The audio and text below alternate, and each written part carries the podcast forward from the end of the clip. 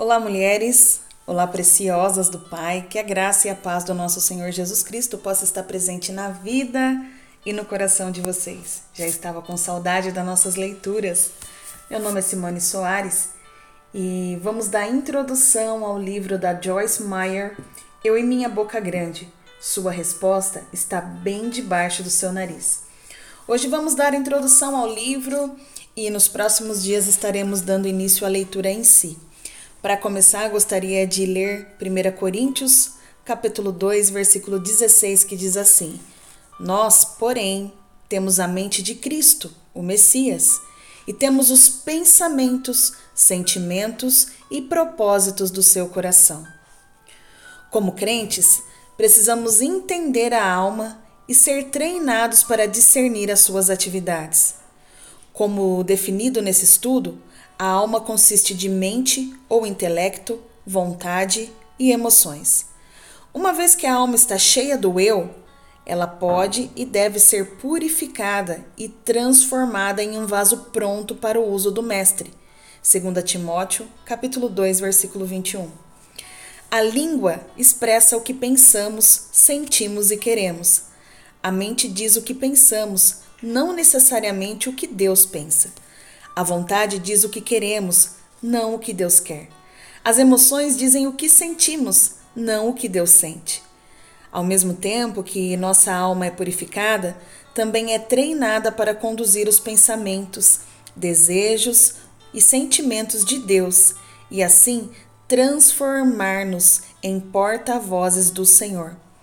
A palavra de Deus aqui em 1 Coríntios capítulo 2, versículo 16, é, ensina que nos foram dados a mente de Cristo e os pensamentos, sentimentos e propósitos do seu coração.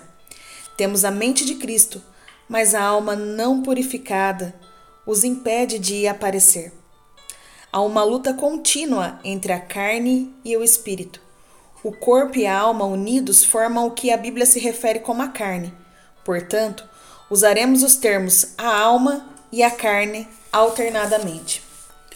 O homem quer pensar seus próprios pensamentos, mas Deus deseja usar a mente do homem para pensar os pensamentos dele.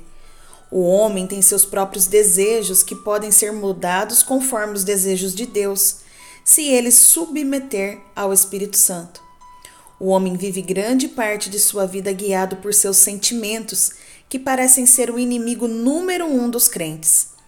Os sentimentos podem ser treinados a estar sob a liderança do Espírito mas este é um processo que requer tempo e zelo.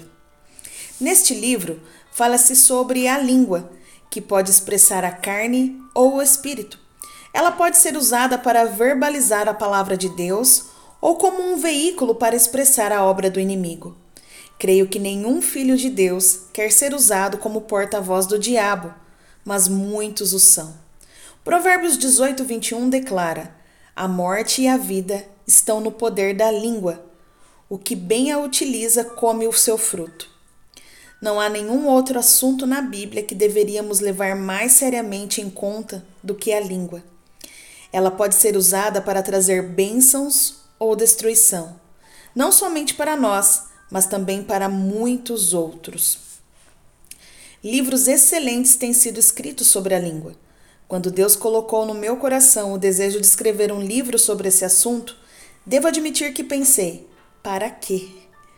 O que posso dizer que já não tenha sido dito, mas creio realmente que Deus quis que este livro fosse escrito e também que ele será oportuno na vida de todos aqueles que o lerem.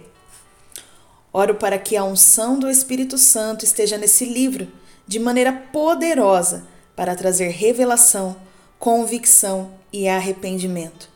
Oro para que, enquanto você estiver lendo, cada palavra desperte em sua alma um novo desejo de ser um porta-voz de Deus. Amém?